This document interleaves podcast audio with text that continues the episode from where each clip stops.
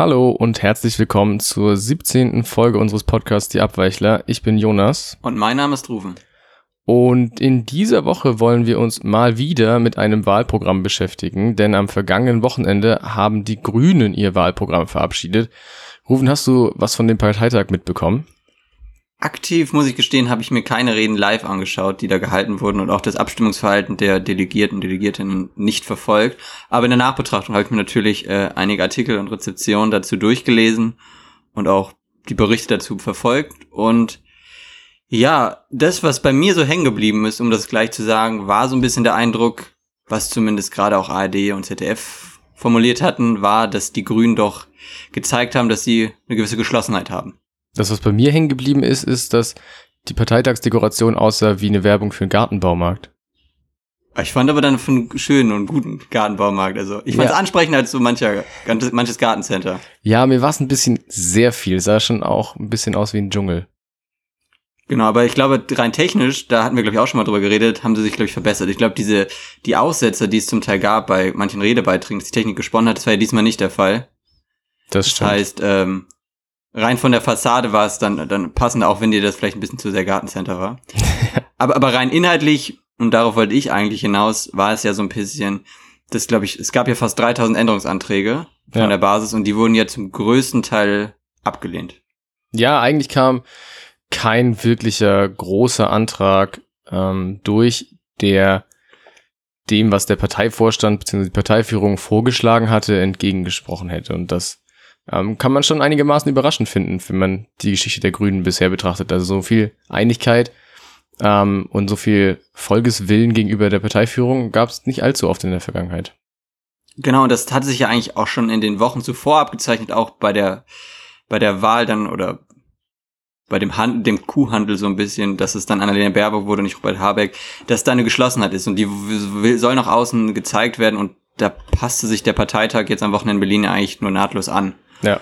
Und inhaltlich fiel mir auf, muss ich gestehen, dass viele Forderungen, die die Basis gestellt hat, sozusagen auch nochmal eine, eine Spur radikaler waren als das, was jetzt im Parteiprogramm steht. Also gerade wenn es um, um Steuerpolitik geht und Klimapolitik, da wollte die Parteibasis immer noch einen Schritt mehr. Und der einzige Punkt, den, der mir so nachdrücklich in Erinnerung geblieben ist, wo es relativ knapp war, war ja eigentlich bei, bei, bei den Drohnen.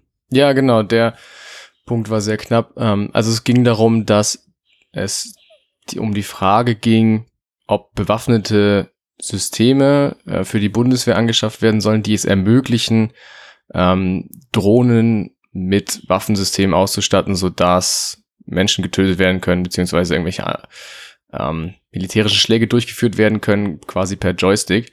Und das ist ganz interessant, denn das war eine Frage, die ähm, ich glaube sogar im Koalitionsvertrag drin steht, die SPD aber, also die Bundestagsfraktion der SPD aber gesagt hat, dass sie da mehr Bedenkzeit bzw. mehr Gesprächszeit braucht und deswegen diese Entscheidung in dieser Legislaturperiode gewissermaßen blockiert hat eigentlich dadurch. Also sie kommt zumindest nicht zustande. Und 2017 hatten die Grünen sich auch noch dagegen entschieden. Und jetzt gab es eben diese Abstimmung und die ist ganz, ganz knapp dafür ausgegangen, so etwas zu prüfen. Ähm, und das ist ehrlich gesagt mir in der medialen Berichterstattung auch ein bisschen untergegangen für eine Partei, die früher mal heftige Debatten darüber geführt hat, ob man sich an NATO-Einsätzen beteiligen sollte, ähm, die, ich weiß es noch, mit Hans-Christian Ströbele im Deutschen Bundestag eine sehr emotionale und berührende Rede gehalten hat, dass äh, Ende der 90er zum ersten Mal seit dem Zweiten Weltkrieg wieder Krieg von deutschem Boden ausging und so. Das hat die Partei damals ja vor eine sehr, sehr große Zerreißprobe gestellt. Ähm, und heute hat man das Gefühl, man geht einfach darüber hinweg. Naja, gut, okay, ein paar mehr haben dafür entschieden. Gut, dann machen wir das halt. Genau, du sprichst es an, also vor rund 20 Jahren, vielleicht noch sogar 22 Jahren, da war halt die Frage, ähm, macht die, hat die Bundeswehr wieder einen Auslandseinsatz und da ist ja auch nicht nur die Grünen hatten da einen Konflikt, sondern auch, da ist ja fast auch die Koalition dran zerbrochen. Also da hast du schon recht, das ist interessant, wie sich das innerhalb von, von 20 Jahren dann auch innerparteilich offenbar so entwickelt hat, dass die Stimmen nicht mehr so, so stark vertreten sind. Auch wenn das Ergebnis jetzt natürlich knapp war und knapper als bei den anderen Änderungsanträgen, scheint es schon so, dass ja, andere Schwerpunkte gesetzt werden und dass das medial nicht aufgegriffen wird und dass dieses Anti-Kriegs-Label, das die Grünen eine Zeit lang hatten, definitiv nicht mehr mit den Grünen assoziiert wird. Auch, also gerade von, von, von, von den Medien wird das damit nicht mehr assoziiert. Das ist dann eher die Linkspartei. Ja, also wenn man ähm, das komplett isoliert betrachtet, muss man sagen, in der Außenpolitik sieht man fast keine wahrnehmbaren Unterschiede mehr zwischen Grünen, FDP und CDU. Ähm, durch die, ja, ich nenne es mal so Blockade der SPD, hat sie ein bisschen mehr an Profil gewonnen bei der Friedenspolitik ähm, und Linkspartei natürlich sowieso. Ähm, aber das ist auf jeden Fall, wie gesagt, aus meiner Sicht etwas verwunderlich, dass es nicht so viel Echo hervorruft. Ähm, für eine Partei, die sich mal explizit als aus der Friedensbewegung hervorgehende politische Kraft etabliert hat. Aber ja, du hast recht, es gibt, gab viele An Änderungsanträge, die ähm, ja dem Wahlprogramm deutlich linkeres und ein deutlich progressiveres Erscheinungsbild hätten geben sollen. Also ich erinnere zum Beispiel daran, dass es Änderungsanträge gab, den CO2-Preis nochmal um 20 Euro zu erhöhen und die stufenweise Anhebung deutlich schärfer zu gestalten, dass es äh, den Antrag gab, früher aus dem Verbrennungsmotor auszusteigen als bisher geplant, für höhere Einkommenssteuersätze, für höhere Vermögenssteuersätze, beziehungsweise Wiedereinführung der Vermögenssteuer ist ja sowieso gefordert. Ähm, und das sind alles Punkte gewesen oder auch mehr Hartz IV, also 200 Euro mehr Hartz IV und jetzt hat man sich, glaube ich, auf 50 Euro ja. geeinigt, wo, kleine Seitenbemerkung, ich es auch bemerkenswert finde, dass das als eine Art Sozialpolitik verkauft wird, dass man sagt, ja, wir machen 50 Euro mehr Hartz IV und damit hat sich das. Ja, das so, ich, da würde ich gleich drauf eingehen. Deswegen, also, das geht erstmal nur um, ums Temporäre. Also, also jetzt ist die Forderung, sobald die Grünen regieren, gibt es direkt 50 Euro mehr und mittelfristig oder so, da soll es ähm, so eine Art Garantiesicherung ohne Sanktionen geben. Ich verstehe das schon, nur das klingt trotzdem ein bisschen. Da hast du recht, höhnisch, ja, das stimmt. Muss ich sagen. Was man natürlich sagen kann, man kann das natürlich einerseits so sehen, dass dadurch die, die Partei eine Chance verpasst hat, sich ein sehr viel ökologischeres und sozialeres Profil zu geben. Andererseits glaube ich auch, dass sie wahnsinnig unter Druck steht, wenn sie doch Wähler abholen möchte, die tendenziell eher bürgerliche Parteien wählen. Und da wird auch aus meiner Sicht von der bürgerlichen Presse ein, starker anti-grünen Kurs gefahren und da ist die, sind die Grünen auch irgendwo gefangen zwischen einerseits möglichst viele Wähler, Wählerinnen zu gewinnen und vielleicht auch einen inhaltlichen Anspruch. Und dann kann man natürlich sagen, ja, das Wahlprogramm ist dann irgendwas dazwischen. Und dann, und da hatten wir auch schon häufig darüber geredet, geht es den Grünen vielleicht einfach stärker darum zu regieren. Ja, man kann sagen, das ist irgendwas dazwischen. Also zu dem ersten Zielkonflikt, den du beschreibst, würde ich sagen, in dem steht jede Partei. Das ist nicht exklusiv ein Problem der Grünen, sondern da stehen alle drin, die inhaltlich etwas anbieten, also alle außer der Union. Äh, also alle demokratischen und auf äh, Basis der freiheitlich-demokratischen Grundordnung stehenden Parteien natürlich. Ähm, und zum anderen haben sich die Grünen ja aus meiner Sicht jetzt nicht so richtig für einen Kompromiss entschieden, sondern eigentlich genau das gemacht, was der Parteivorstand eh vorgeschlagen hatte. Ähm, also wenn man sich auch anschaut, zum Beispiel, wie die Choreografie war bei diesen Änderungsanträgen, dann wurden die immer so vorgetragen, dass irgendein Kreisverband, also ich glaube, es braucht 20 äh, Mitgliederstimmen, um einen Änderungsantrag einzureichen. Das heißt, die äh, Masse der UnterstützerInnen ist äh, überschaubar. Ähm, und die waren immer gehalten, einen Videobeitrag äh, zu machen, von zu Hause aus, mit irgendwelchen ruckligen Internetverbindungen, mit ihren ganz normalen Kopfhörern, schlechter Audioqualität. Ähm, und das wurde natürlich dann in groß projiziert und in alle anderen delegierten ähm, Laptops weiter übertragen. Und der, die Gegenrede kam dann immer von irgendwelchen Politikerinnen und Politikern aus der allerersten Reihe, die seit Jahrzehnten teilweise, aber immer seit Jahren äh, Erfahrung haben mit politischer Kommunikation, die wissen, wie man Worte wählen muss, wie man prägnant zum Punkt kommt, die im Zweifel sogar ein ganzes Team dahinter haben, die genau diesen Redebeitrag feilen, die perfekt ausgeleuchtet auf irgendeiner Parteitagsbühne stehen, die gut dekoriert aussieht und mit astreinem Ton dann ihren Beitrag vortragen. Also das ist nicht wirklich was, wo ich sagen würde, das ist ein Kompromiss und man gibt allen die gleiche Chance und das Beste setzt sich durch, sondern da hat man schon gemerkt, dass nicht nur im Vorfeld, was ja auch der Fall war, sehr stark von der Parteiführung darauf gedrungen wurde, möglichst viele Änderungsanträge aus dem Weg zu räumen, sondern dass auch bei der tatsächlichen Abstimmung nicht wirklich Chancengleichheit im Vorfeld herrschte. Genau, ich, ich wollte auch gar nicht darauf hinaus, dass irgendwie auf dem Parteitag ein Kompromiss ausgehandelt wurde, sondern die ganz grundsätzliche Frage, die sich die Parteispitze wahrscheinlich schon letztes Jahr gestellt hat, wie positionieren wir uns, ist irgendwo für mich ein Kompromiss zwischen dem Anspruch, ja, vielleicht im Sinne einer Volkspartei möglichst viele Menschen anzusprechen und gleichzeitig ein scharfes Profil zu haben. Aber das ist schon ganz spannend, wie du das ansprichst. Rein die Inszenierung gibt natürlich dem, der etwas verändern will, immer einen großen, großen Nachteil. Und das, ja. den Eindruck hatte ich auch, dass dann auch ja nicht nur Baerbock und Habeck dann auch rhetorisch gute Reden gehalten haben, um solche Änderungseinträge klein zu halten. Da waren ja auch andere Leute aus der Parteispitze dabei, Kretschmann oder auch Özdemir, die ja auch dann Reden gehalten haben. Und dann sind, werden, glaube ich, Dynamiken in Kraft gesetzt, die es dann verhindern, dass man sich dann doch vielleicht dafür einsetzt, dass man dann doch 13 statt 12 Euro Mindestlohn fordert. Was ich aber, was ich den Grünen aber zugute halten möchte, ist so ein bisschen die Forderungen, die sie stellen, wenn die alle umgesetzt würden, rein hypothetisch gesprochen, hätten wir ja schon eine politische Verbesserung. Also das finde ich, sollte man immer mitdenken, wenn man sagt, aus deiner noch, Sicht. Genau, rein aus meiner Sicht. Also ja. es, es wäre schon eine politische Verbesserung zum Status quo. Natürlich ist immer mehr möglich, aber man muss auch gucken, man braucht ja potenziell auch Koalitionspartner. Und zurzeit sieht es ja nach Umfragen nach der Union aus, dass die es gerade machen, statt auch Status quo. Und da muss man mal gucken, was geht. Also natürlich kann man mehr fordern, aber ich kann deine Argumentation verstehen. Ich möchte nur polemisch einwerfen, ein Wahlprogramm ist kein Koalitionsvertrag.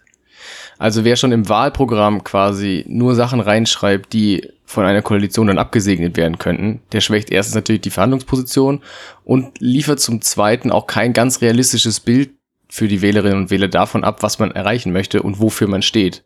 Denn klar, das, was jetzt im grünen Wahlprogramm ist, ich habe es, glaube ich, mal irgendwo gelesen, dass es so formuliert ist, der, der Versuch des Wahlprogramms der Grünen ist es, FDP und Union mit nichts so vor den Kopf zu stoßen, dass sie keine, keiner Koalition mit ihnen beitreten könnten. Ja, und das kann man natürlich machen. Man kann es sich natürlich zu allen Seiten offen halten. Aber wie du schon sagst, ich würde auch zustimmen, dass es eine strategische Entscheidung der Grünen war. Ich würde sie aber gar nicht so positiv bewerten, um zu sagen, ähm, dass sie eine Kompromissbereitschaft signalisieren, sondern ich würde es ein bisschen Beliebigkeit nennen. Also man hat quasi ein Programm entworfen, mit dem man niemandem richtig vor den Kopf stößt, das in allen Punkten so gerade noch weich genug ist, dass alle was damit anfangen können. Ähm, und das ist auch so ein bisschen was in meiner Wahrnehmung, wie sich die Grünen in den letzten Jahren in der parlamentarischen Arbeit inszeniert haben, unter diesem Stichwort äh, konstruktiv kritisch, dass sie wahnsinnig viel ähm, mit der Regierung gestimmt haben und sich eingebracht haben und sehr staatstragend wirken. Und ähm, das ist ja alles in Ordnung. Nur wie gesagt, aus meiner Sicht steckt eine eindeutige Strategie dahinter. Und zwar will man sich inszenieren als die Partei, die den ähm, berühmten guten Kompromiss vertritt für alle, mit dem alle leben können und der für alle in Ordnung ist. Und dann finde ich es schwierig, wenn man sich als Robert Habeck hinstellt und sagt, dass das ein ambitioniertes Wahlprogramm ist und dass es wahnsinnig großer Sprung ist und wahnsinnig viel ist für ganz viele Leute und so, weil das stimmt dann einfach nicht. Also es ist für das, was die Grünen mal wollten, ist es ein sehr unterambitioniertes Programm. Gleichzeitig würde ich aber sagen, dass man das Programm jetzt nicht äh, wie ein, schon einen fertigen Kompromissvorschlag für eine Koalition mit FDP oder CDU lesen kann. Weil die FDP tritt seit Wochen damit auf, dass mit ihr keine Steuererhöhung geben wird. Jetzt stehen da ja bei den Grünen schon einige drin. Also die Einkommensteuer soll erhöht werden, also bis zu 48 Prozent für Menschen mit mehr als 200.000 Euro Einkommen es soll eine Vermögensteuer geben. Also ich kann mir unschwer vorstellen, dass das bei FDP-Wähler und Wählerinnen nicht für Unmut sorgt. Naja, aber zum Beispiel beim Stichwort Emissionshandel sind sie nicht weit auseinander. Die, die Grünen wollen die Schuldenbremse nicht mehr abschaffen, sondern wollen sie auch beibehalten. Da sind schon sehr viele Schnittmengen da, die vor Jahren noch undenkbar waren. Gut, bei der, bei der, bei der Schuldenbremse, da möchten sie die ja nur ergänzen, um eine Investitionsklausel. Ja, eben. Genau, aber dafür brauchst du eine Grundgesetzänderung. Und das heißt, du brauchst. Ähm, Könnte man trotzdem fordern, wie es andere Parteien auch tun. Genau, aber genau, aber trotzdem fordern sie ja was anderes bezüglich der Schuldenbremse als die FDP und die Union. Die wollen ja möglichst schnell zurück dazu. Und diese Klausel ist bei denen ja nicht gefordert, weil auch die ja, FDP stark. Aber muss doch schon zugeben, dass es ein sehr, sehr kleines Detail ist in Unterschied, oder nicht? Also sie hätten ja auch sagen können, wir, wir lehnen die Schuldenbremse generell ab, wie sie gerade ausgestaltet ist.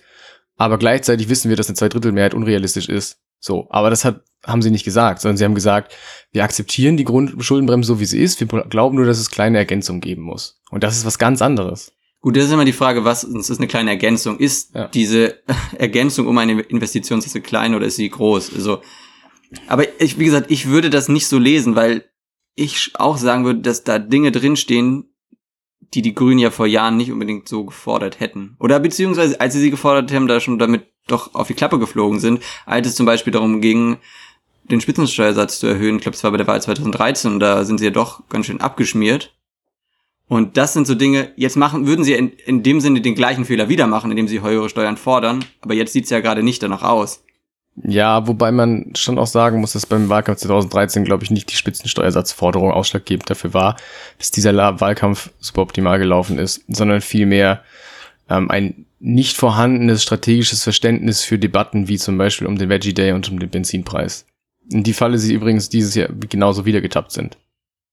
Aber ob sie jetzt, ob das die Partei ist oder ob das zum Medial so ausgenutzt wurde, das ist die Frage. Natürlich kann man der Partei dann vorwerfen, dass sie sozusagen diese Flanken offen lässt und dass sich dann gewisse Medien drauf stürzen, gerade was der Benzinpreis, den du angesprochen hast, oder auch Flugreisen. Aber ich würde trotzdem noch mal gerne einen Punkt machen, wo ich dann schon noch eine weitere Abgrenzung zu den bürgerlichen Parteien sehe. Und das ist vielleicht gar nicht so stark thematisiert worden, aber momentan ist ja so, dass man auf Kapitalerträge äh, eine Abgeltungssteuer zahlt. Und diese Abgeltungssteuer möchten die Grünen abschaffen und dahingegen die Kapitalerträge zukünftig auch progressiv besteuern. Das kann ich mir gerade nicht vorstellen, dass das mit Union und gerade mit, auch nicht mit FDP möglich ist. Deswegen sind da schon Punkte drin, die ich nicht als Kompromiss lese, wo ich mir manchmal vielleicht auch eine, eine höhere Steuer, Besteuerung wünschen würde, aber grundsätzlich geht das für mich schon in eine Richtung, die eine, zu einer Veränderung in unserem Land führen würde. Ja, aber, aber ist es doch klar, dass jedes Wahlprogramm zu einer Veränderung im Land führt. Also ansonsten, niemand schreibt ja ein Wahlprogramm, nicht mal die Union kommt auf die Idee, auch wenn es sehr nah dran ist, aber kommt nicht auf die Idee zu schreiben, ja, wir lassen alles so, wie es ist, das ist unser Wahlprogramm. Schönen Tag noch. Gut, dann würde ich das dahingehend ergänzen, dass ich sagen würde, es geht darum, dass das Land in eine Richtung verändert wird, die ich für positiv halte, wenn es zum Beispiel darum geht, die Ungleichheit zu reduzieren. Und da sind ja, ist ja eine höhere Besteuerung zumindest ein erster Schritt dahin. Ja, ja, klar. Genau. Und deswegen lese ich das Programm, glaube ich, nicht so stark als Kompromiss zu, zu in Richtung bürgerlicher Parteien, sondern schon als Angebot. Und auch Habeck hat ja auch gesagt, äh, dieses Programm sei nicht mit Blick auf einen potenziellen Partner formuliert worden, sondern das sei das, was die Grünen oder aus seiner Sicht die Parteispitze der Grünen für den sinnvollsten Schritt hält. Und ich glaube, sie sind einfach hyperpragmatisch. Gerade. Ja, natürlich sind sie das.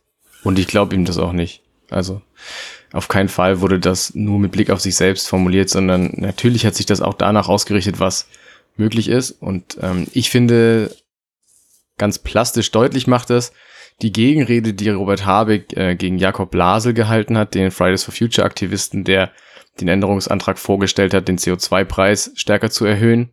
Und da hat Robert Habeck gesagt, das ist ein zu großer Sprung. Da verlieren wir Leute. Wir können, wir müssen alle mitnehmen. Und das ist okay. Das kann man ja auch so machen. Das ist auch ein schöner inklusiver Ansatz. Aber das ist nicht radikal.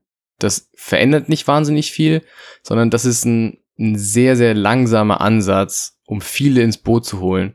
Und nochmal, ich kritisiere das nicht per se, sondern das ist, aber ich sehe einfach nur, dass das eine strategische Entscheidung ist.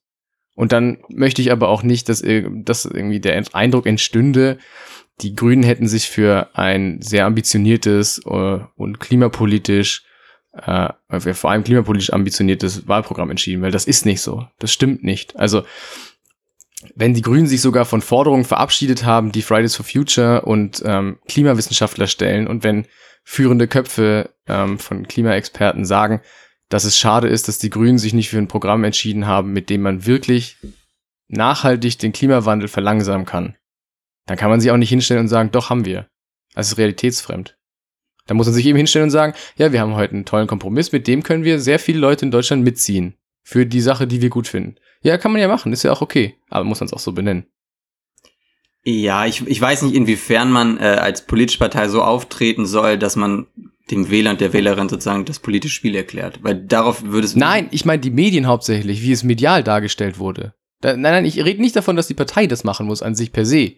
So, die können sagen, was sie wollen. Ich kann es ihnen dann halt nicht glauben so. Und es ist auch für den Stil, den Robert Habeck fährt, ein bisschen merkwürdig, wenn er das eben nicht so tut, weil dann also er hat sich ja immer so quasi als Antipolitiker e-, etabliert, dass er anders ist als alle anderen und mehr über Sachen nachdenkt und äh, auch sehr zerrissen ist und so. Und das ist alles schwierig. Und das, dafür sieht man jetzt gar nichts mehr. Er wirkt sehr abgebrüht, extrem professionell, hat sich äh, genau überlegt, was er sagen möchte und wie er Sachen verkaufen will.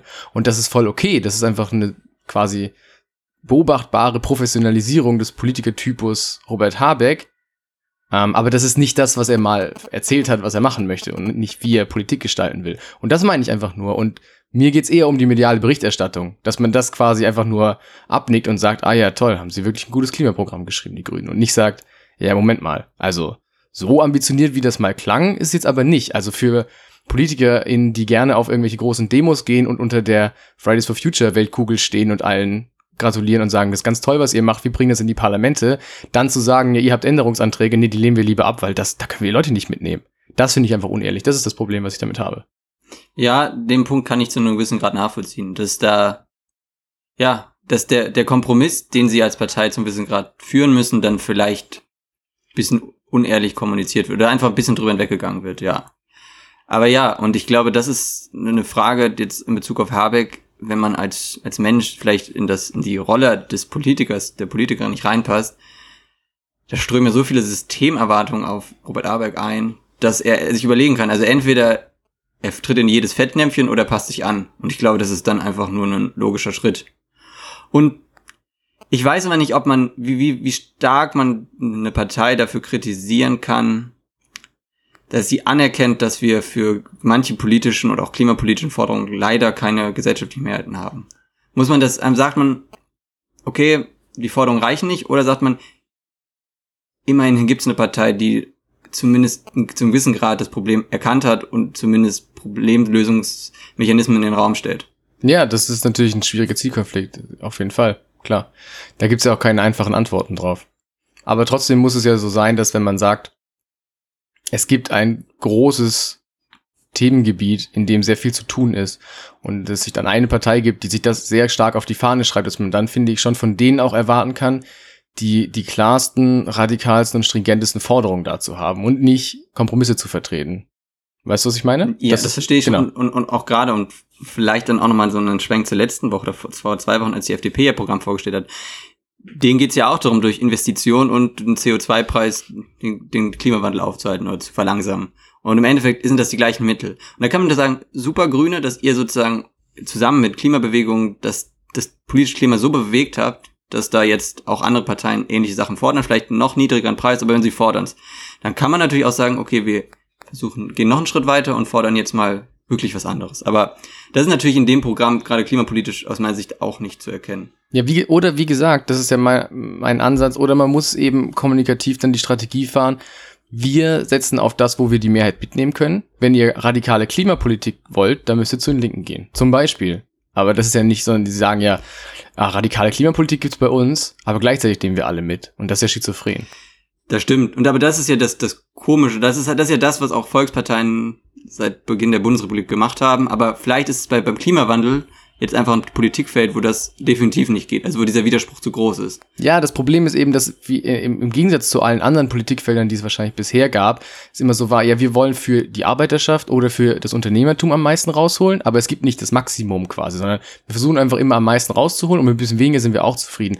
Aber das Klima ist halt kein Verhandlungspartner. So, die, die, die Situation, in der wir sind, in der wir den Klimawandel effektiv verlangsamen, weil stoppen können wir ihn gar nicht mehr, sondern verlangsamen müssen, die, die hält sich nicht daran, was politisch machbar ist. So, das, das ist halt das große Problem.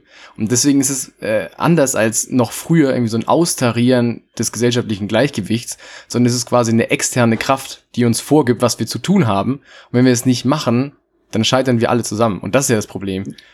Genau, das will ich auch sagen. Das ist die neue Komponente der, der, der Klimathematik. Wobei extern ist es ja nicht unbedingt. Also es ist ja schon von uns Menschen geschaffen. Extern aus dem politischen System eigentlich. Genau, also das ist, kein, ist jetzt nicht, ja. Genau, und da stimmt es dann irgendwie zu einem gewissen Grad, dass die Grünen dann, äh, ja, diesen Konflikt, den du beschrieben hast, äh, irgendwie nicht befriedigend zu Ende also nicht zu, zu, zu Ende denken, finde ich manchmal. Und das ist schon ein Punkt. Aber wir werden ja nächste Woche sehen, weil du sie ja gerade angesprochen hast, ob, ob die Linkspartei am Wochenende äh, andere Forderungen oder weitreichendere Forderungen für, für Klimapolitik äh, zur Debatte stellt oder ob da ähnlich viel oder ähnlich wenig rauskommt wie bei den Grünen jetzt. Ja, ich würde noch gerne ein Wort äh, zu Robert Habeck verlieren. Und zwar finde ich es bemerkenswert, dass er sich scheinbar in einer, oder anscheinend, nicht scheinbar, sondern anscheinend in einer Rolle sehr wohl fühlt, in der er sehr viel Verantwortung hat, aber nicht die Hauptverantwortung. Also dieses ist mir am Parteitag so aufgefallen, wie ähm, angespannt und nervös Annalena Baerbock wirkte ähm, und wie auch unsouverän in einigen Situationen.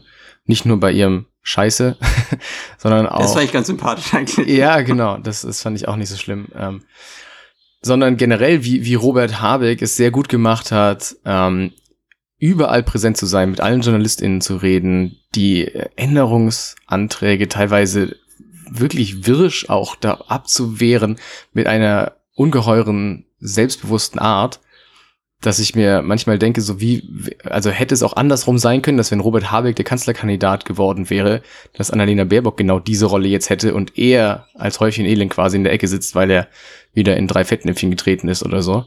Ähm, das finde ich irgendwie nur einfach eine, eine spannende Beobachtung. Meinst du dann, dass ihm die Rolle besser gefällt? ja, ich glaube, es fällt generell von jedem Menschen als Politiker sehr viel Druck ab, wenn man nicht mehr die allererste Person ist, auf die alle gucken, sondern eins dahinter quasi. Und man so ein bisschen dieses, im Fußball gibt's gibt's diese, diese Floskel befreit aufspielen, so. Und mhm. äh, es wirkt ein bisschen so, als könne Robert Habeck jetzt befreit aufspielen. Ich glaube auch, und also das nehme ich ihm auch ab, dass er doch schon ein zweifelnder Mensch ist. Und dann, wie du sagst, ist es, glaube ich, leichter, nicht in der ersten, sondern in der zweiten Reihe zu stehen. Und ja, ich glaube, das, das, das tut ihm wahrscheinlich als Mensch gut auf. Ich nehme aber auch ab, dass er zum Wissen gerade enttäuscht war, dass er es da nicht geworden ist. Ja, aber vielleicht mittel, mittelfristig, glaube ich, ist es für den Menschen Robert Hage, glaube ich, angenehmer.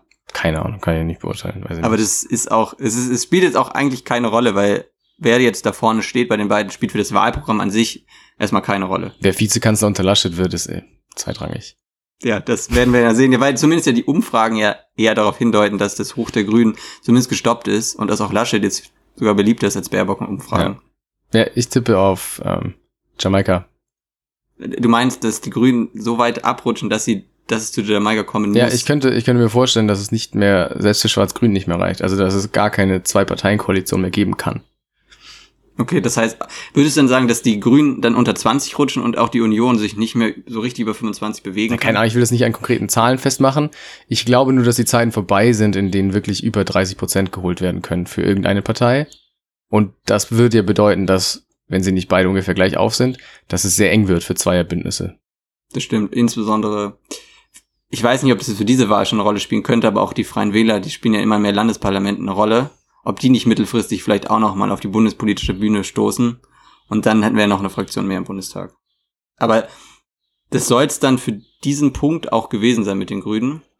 Und wir würden jetzt noch zu einem anderen Thema kommen. Am Wochenende war der G7-Gipfel, ich glaube in Cornwall, in Großbritannien.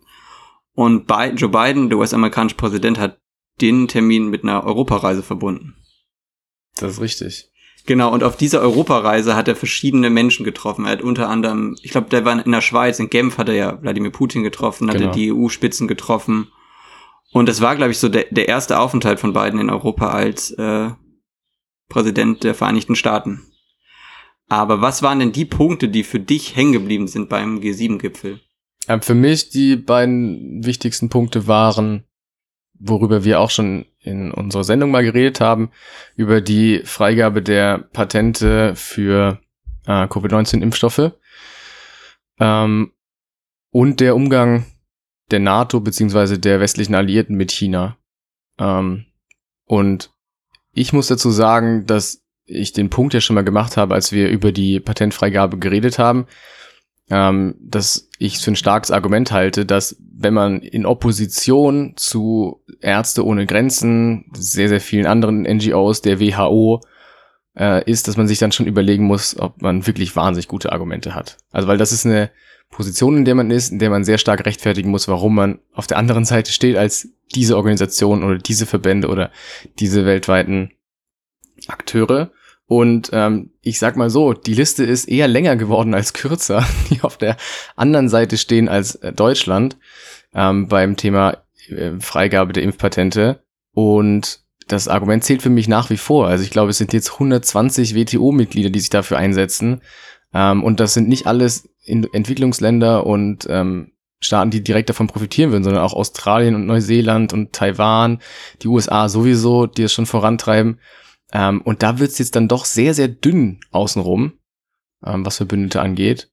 Und ja, ich frage mich, ob es dazu noch, da nochmal einen Meinungswechsel in der deutschen Regierung geben wird oder ob man bei dieser Haltung bleibt, denn der, der Druck wird schon sicherlich zunehmen, würde ich sagen. Gerade wenn jetzt neue Mutationen kommen und es gegen Herbst vielleicht nochmal ähm, ja, zu neuen Wellen kommen könnte beim Infektionsgeschehen ich würde da sagen, dass die, die deutsche Regierung ähm, hat, hat halt kein normatives Argument auf ihrer Seite und auch kein epistemisches, weil die, ähm, die Fachmeinung und auch die von den großen Organisationen ist da ja relativ eindeutig.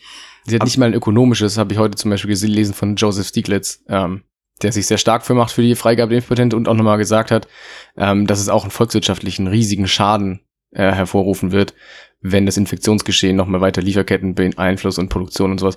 Was natürlich wahnsinnig zynisch ist, weil es um Menschenleben geht, nur zusätzlich spielt, es ist ja oft eine Abwägung quasi zwischen Menschenleben und äh, volkswirtschaftlichen Interessen, aber nicht mal dieses Argument ist auf der Seite. Naja, kurzfristig ist wahrscheinlich auf der, auf der Seite der, der Bundesregierung. Also wenn wir davon ausgehen, dass wir jetzt ja mit, mit BioNTech ja so einen kleinen Champion haben in Deutschland, was den Impfstoff betrifft, dass wir den ja diesen Champion nicht klar, wenn wir, wenn man die Impfpatente freigibt, dann könnten wir davon ausgehen, dass die Bewertung dieses Unternehmens an der Börse sinkt. Ja, ich glaube, das sind so Punkte, ich glaube, das ist recht kurzfristig gedacht von der Regierung, aber darauf zieht es, glaube ich, ein bisschen ab. Aber das kann niemals ähm, auffangen, was volkswirtschaftlich an Gesamtschaden entsteht, dadurch, dass das Infektionsgeschehen nicht rechtzeitig eingedämmt wird und nicht heftiger. Genau, aber das ist ja ein Phänomen. Und zusätzlich ist Pfizer nochmal ein US-amerikanisches Unternehmen. Genau, das stimmt. Aber, ja. ähm, aber in diesem Konflikt steht ja Politik immer, vielleicht auch dadurch, dass oft gewählt wird, dass man doch kurzfristig eher agiert und nicht langfristig. Was man aber der, der, der deutschen Regierung oder vielleicht auch dem gesamten G7-Gipfel zugute halten kann, nicht muss, ich sage kann, ähm, dass man ja zumindest, äh, ich glaube, 2,3 Milliarden Impfdosen bis Ende 2022 in den globalen Süden spenden möchte. Ja. Das klingt ein bisschen wie die 50 Euro mehr für Hartz-IV-Empfänger, sorry. Also, ich finde, ich, ich war, erstmal ist die Frage, ob das denn zu überhaupt wirklich kommt, weil keiner weiß und vernünftig prognostizieren kann, wie viel Impfstoff wann zur Verfügung steht. Ähm, und ja, zum anderen ist das alles wieder so eine Entwicklungshilfe und nicht, man schafft einen strukturellen Ansatz, denn wenn man davon ausgeht, dass die Pandemie uns noch ein bisschen länger beschäftigt, wäre es ja auch sinnvoll, einfach Produktionskapazitäten lokal vor Ort aufzubauen, die das Know-how haben.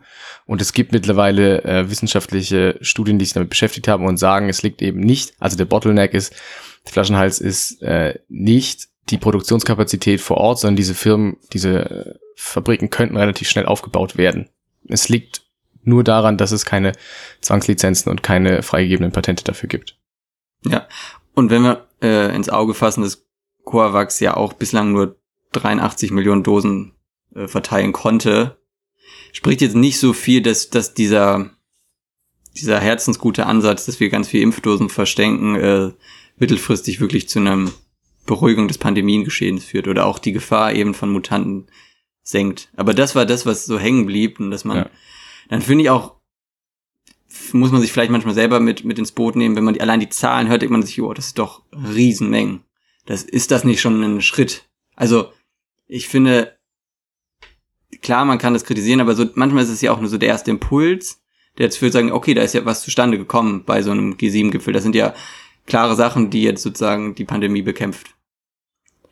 Was ja auch noch bei dem äh, Gipfel ein Thema war, war auch Klimaschutz. Ich glaube, da gab es auch schon andere ähm, G7-Gipfel, die sich dafür stark gemacht haben und auch Versprechungen gemacht haben, dass man Milliarden für den Klimaschutz im globalen Süden ausgibt und diese Summen, die damals im Raum standen, sind bis heute nicht ausgezahlt worden. Man hat aber gesagt, man möchte zukünftig noch mehr für den Klimaschutz im globalen Süden tun. Deswegen hatte ich vorher diese zugesagten Impfdosen mit dem Etikett ähm, versehen, dass man erstmal schauen muss, ob das dazu wirklich kommt, denn Hilfszusagen und Lieferungen etc. haben wir in der Vergangenheit schon sehr viel gesehen von, von diesen äh, illustren Runden. Ähm, und was dann hinterher tatsächlich umkommt und in welchem Zeitraum umgesetzt wird, steht meistens auf einem ganz anderen Blatt. Genau, es sind, waren, glaube ich, noch zwei andere Aspekte relevant oder zumindest in den deutschen Medien wurden sie stark rezipiert. Das ist zum einen natürlich, dass mit Joe Biden jemand dabei war, der statt anders als Donald Trump schon einfach ein freundliches Auftreten hatte, der diesen Schulterschluss mit den Europäern ja einfach ganz klar gesucht hat und gezeigt hat, der globale Norden steht zusammen. So. Und ich glaube, das wurde sehr stark aufgegriffen und da waren gerade, finde ich, die politischen Beobachter und Beobachterinnen in Deutschland sehr froh drüber. Ja, das kann man sagen, überschwänglich gar. Genau. Und der dritte Aspekt, weil wir auf den anderen gar nicht so stark eingehen müssen, ist so ein bisschen das Thema China, dass da schon immer eine Rolle gespielt hat und das von beiden jetzt auch stark akzentuiert wird. Ja, absolut. Ähm, wobei ich den, den Spin ganz interessant finde, dass Joe Biden mit China hauptsächlich das Problem hat oder das auf eine so quasi polittheoretische Ebene hieft, indem er sagt, das sei eine Bedrohung für die liberalen Demokratien und das autokratische System sei eine Gefahr für andere äh, Länder. Denn ehrlich gesagt, ich habe darüber länger nachgedacht und bin zu dem Entschluss gekommen, dass ich nicht so wahnsinnig sehe, wo China irgendwie das eigene Modell exportieren möchte, geschweige denn wohin es exportiert werden könnte. Denn ne, auf einem sehr diffusen Maoismus und in Zügen wahrscheinlich auch noch auf Kommunismus basierender Staatsideologie, die gepaart ist mit einem extrem innovationshungrigen und, und kapitalintensiven Staatskapitalismus. Also, das sehe ich jetzt nicht so wahnsinnig auf irgendwo anders. Und ich sehe auch nicht direkt, wo das sonst noch funktionieren könnte. Also die, die Gefahr für liberale Demokratien, gerade wenn du es schon ansprichst mit Donald Trump, ich sag mal so, die kriegen wir schon alleine ganz gut hin. Also wenn man sich anschaut, wie stark ähm, ja Le Pen in Frankreich ist, Trump in den USA war, ähm, UKIP lange Zeit war mit der Brexit-Kampagne, auch die AfD in Deutschland. Da ist jetzt nicht China die Hauptgefahr, würde ich erstmal sagen, für die politische Kultur. So. Es ist, glaube ich, eher ein Aspekt, dass äh, China einfach ökonomisch so potent geworden ist, weil Saudi-Arabien ist ja auch ein großer Partner der Vereinigten Staaten und da würde man solche Argumente ja nicht anführen. Aber ja, es stimmt schon. Ich könnte mir kann mir jetzt auch schwer unschwer vorstellen, dass dieses chinesische Modell irgendwie hegemonial werden kann. Also auch wenn darüber dis diskutiert wird, hier bricht die US-amerikanische Hegemonie, also dass das verallgemeinbar ist, wie das die Chinesen machen, wie du schon sagtest, das kann ich mir auch echt echt schwer vorstellen. Und ja. dann ist es eine ökonomische Sache, wobei ich schon sehe, dass die Chinesen natürlich teilweise in Afrika, aber auch mit den neuen Seitenstraßen in Europa natürlich irgendwie ihre Fühler ausstrecken. Genau, nur ich würde sagen, dass sie das mit einem ganz anderen Hintergrund machen, als zum Beispiel, dass ähm, noch die USA gemacht haben in den weiten Teilen der 60er, 70er, 80er Jahre, wo sie beispielsweise in Südamerika sehr oft ähm, über ihre Geheimdienste versucht haben, Regierungen zu infiltrieren, einen Putsch zu organisieren ähm, und muss man auch ehrlicherweise sagen, oft einfach faschistische Regierungen an die Macht gebracht haben. Das macht ja China eher nicht, sondern China versucht einfach nur auf den Eigennutz andere Länder auszunutzen quasi. Also sie versuchen strategisch durch irgendwelche Häfen, Investitionsprojekte etc. einfach nur den eigenen Einfluss auszudehnen, den sie aber nicht unbedingt auf andere Machthaber, auf andere Völker, auf andere Länder haben wollen, sondern einfach nur um mehr für sich zu haben. Ähm, und das ist ja, wenn man das zu Ende denkt, der urkapitalistischste Ansatz, den ein Land fahren kann. Also quasi nur mit Geld über Innovation und über Verträge, zu denen niemand gezwungen wird, die jeder freiwillig abschließen kann, die aber so sind, dass du schwer wieder rauskommst. Das ist ja genau der Ansatz, wie zum Beispiel auch in den USA Firmenübernahmen funktionieren ähm, von besonders kapitalintensiven Hedgefonds oder so. Ähm, und das ist ja eigentlich das Bemerkenswerte, dass diese Vorgehensweise das ist, wovor man Angst hat. Also quasi, dass China sich kapitalistischer verhält als alle westlichen Staaten zusammen exakt das, was du sagst, ist auch der Vorwurf, den Biden die Tage artikuliert hat gegenüber China, dass sie eben so Knebelverträge machen mit Staaten in Afrika und Teilen Osteuropas. Und dass, ähm, dass jetzt der, der, die, die Staaten der G7 da ganz anders vorgehen wollen. Die wollen das dann nicht an Bedingungen knüpfen, sondern einfach aus so einer Nettigkeit, aus so einer normativen Überzeugung heraus dem globalen Süden helfen. Und ja, eigentlich ist das, wie China vorgeht, viel typischer kapitalistisch, aber sicher nicht hegemonial. Also die haben einen Eigennutz im Blick und das ja, ist das genau. Entscheidende. Ja, genau. Ja. Und ja, und das ist eigentlich so das Interessante gewesen, was so auf dem G7-Gipfel diskutiert wurde. Ansonsten, ich glaube, es ging mal darum, ob da Corona-Regeln eingehalten wurden. Ja, Aber und es ging auch noch um, äh, ich glaube, dass in Genf Putin und Biden verabredet haben, dass die Botschafter wieder zurückkehren. Ja. Ganz großer Erfolg. Genau, also jetzt gerade der Aspekt, beide haben gesagt, es sei ein konstruktives Gespräch gewesen, ja. aber ein weiteres Treffen ist erstmal nicht angedacht. Also, ich glaube, das ist einfach so eine Verwaltung des Status quo. Ja. Was dann, glaube ich, dahingehend auch ganz gut war, dass sich die deutschen Medien sich nicht überschlagen haben mit Euphorie für den tollen Auftritt von Joe Biden in Europa, sondern dass da so eine, eine Spur Realismus zurückgekommen ist, dass er jetzt auch nicht der Heilsbringer ist, um die äh, Beziehungen zwischen dem Westen und Russland zu stabilisieren. Ja, das stimmt. Deswegen, das Thema soll es dann auch für heute, ähm, oder das Thema wollen wir für heute dann auch beenden und zum Liebling des Monats kommen. Hm. Hast du da einen Kandidaten, eine Kandidatin, Jonas? Für den Monat Juni? N naja, für, für diese letzten ein, zwei Wochen. Genau. Und zwar ist ja in ganz Europa die Fußball-Europameisterschaft losgegangen. Und deswegen habe ich mich dazu entschlossen, Jesse Wellmer zu meiner Lieblingskandidatin des Monats zu nehmen für so glorreiche Aussagen wie ähm, nach dem Sieg der Italiener, glaube ich, im zweiten Vorrundenspiel jetzt haben sie schon die halbe Pizza im Achtelfinale und so ähnliches, das mich ähm, ja an gute alte deutsche Fernsehübertragungszeiten von vor sehr langer Zeit erinnert. Ähm, und deswegen ist sie meine Kandidatin für den Liebling des Monats. Man muss sagen, äh, ich glaube, Jessie Wellmer ist Moderatorin bei der ARD. Ja. Macht zusammen mit, mit Bastian Schweinsteiger, einem ehemaligen deutschen Fußballnationalspieler, die Nachberichterstattung und Vorberichterstattung. Ja.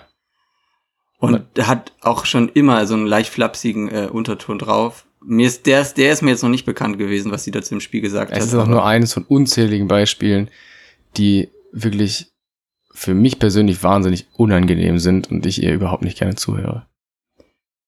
Das ist eine harte Aussage, aber da hatten wir schon mal privat drüber gesprochen. Ähm, ich hätte sozusagen auch potenziell zwei Kandidaten, die ich ins Rennen schicken könnte. Also ich mir könnte zwei politische Lager damit bedienen. Das eine wäre die AfD, die zu einer Strafzahlung von fast 400.000 Euro veranlasst wurde, weil ähm, ja im Grunde illegale Parteispenden gegenüber für Alice Weidel äh, nicht publik wurden, aber zumindest als, des, als diese deklariert wurden vom Gericht und auch schon die Berufung ist abgelehnt worden. Und auch innerhalb der Partei gärt's da gerade so ein bisschen, weil Alice Weidel da ja schon im Grunde genau so agiert hat, wie sie es immer den Altparteien vorgeworfen haben. Ja. Deswegen wäre die AfD für diese Woche der eine Kandidat, der andere wäre, das liegt auch daran, dass man, dass ich die letzten Tage häufiger mal bei der Springerpresse war. Das wäre Greenpeace. Man muss sagen, Greenpeace, das ist ja auch ein Bezug zur Europameisterschaft. Ähm, da ist äh, Prozessaktion schiefgegangen und ein, ja, es ist ein, ein, Aktivist mit dem Fallschirm irgendwie über der Arena von München vor dem Spiel Deutschland gegen Frankreich gekreist und hat sich da wohl an der Kameratechnik verhakt, über, oberhalb des Stadions, ist dann fast auf die Tribüne gestürzt und hat zwei Menschen verletzt und ist auf dem Spielfeld gelandet. Und das führt jetzt dazu, dass die, dass gewisse Medien davon von den Methoden Greenpeace sprechen oder ich glaube der FAZ habe ich keine Springerpresse, aber trotzdem ähm, gelesen, dass das natürlich auch die Gefahr für Terroranschläge erhöht, weil jetzt wissen sie es, wie es geht und so, weil ja auch die, die Polizei München gesagt hat, okay, wir haben nur nicht abgeschossen den Herren, weil er einen Greenpeace Fallschirm drauf hatte auf dem Rücken. Ja. Ich glaube, die berühmten Terrororganisationen wussten gar nicht bisher, dass sie mit dem Motorsegler auch äh, Terroranschläge verüben können. Das ist natürlich traurig, dass Greenpeace sie darauf aufmerksam gemacht hat. Ja, aber ich, ich, ich war dann doch irgendwie, ich, ich finde es irgendwie spannend, wie, wie sehr man sich darauf, daran aufhängen kann, dass da so eine Protestaktion misslungen ist. Vor allem, klar, er kam von oben, aber Flitzer und Flitzerinnen gehören ja eigentlich, bei, gehörten ja zumindest eine Zeit lang zum guten Ton bei Europameister- und Weltmeisterschaften dazu und da wurde auch nicht wochenlang danach berichtet. Naja, also auf jeden Fall ist es natürlich eine wahnsinnig beknackte Aktion und es ist sehr, es ist gut, dass nicht noch mehr passiert ist, hätte auch noch mehr passieren können. Ich habe da ein paar Videos gesehen, wenn der in wirklich in Zuschauerränge reinknallt, ähm, da hätte einiges passieren können.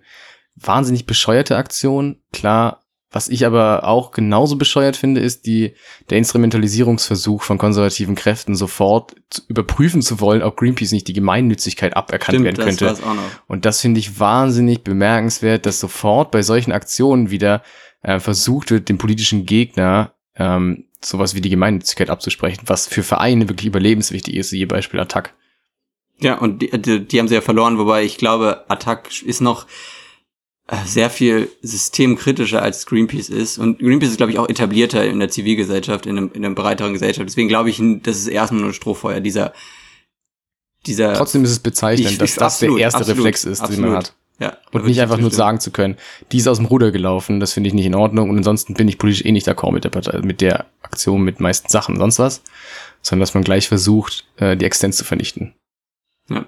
Ich, ich fand es halt auch einfach spannend, weil gefühlt hatte das genauso hohe Relevanz ein paar Tage lang wie das deutsche Abschneiden bei dem ersten Gruppenspiel. Das lag, glaube ich, daran, dass du bei der Springerpresse unterwegs warst. Genau, ich versuche ja auch ähm, breit Informationen zu generieren und dann führt das eben dazu, dass man auch mal eine andere Perspektive darauf gewinnt.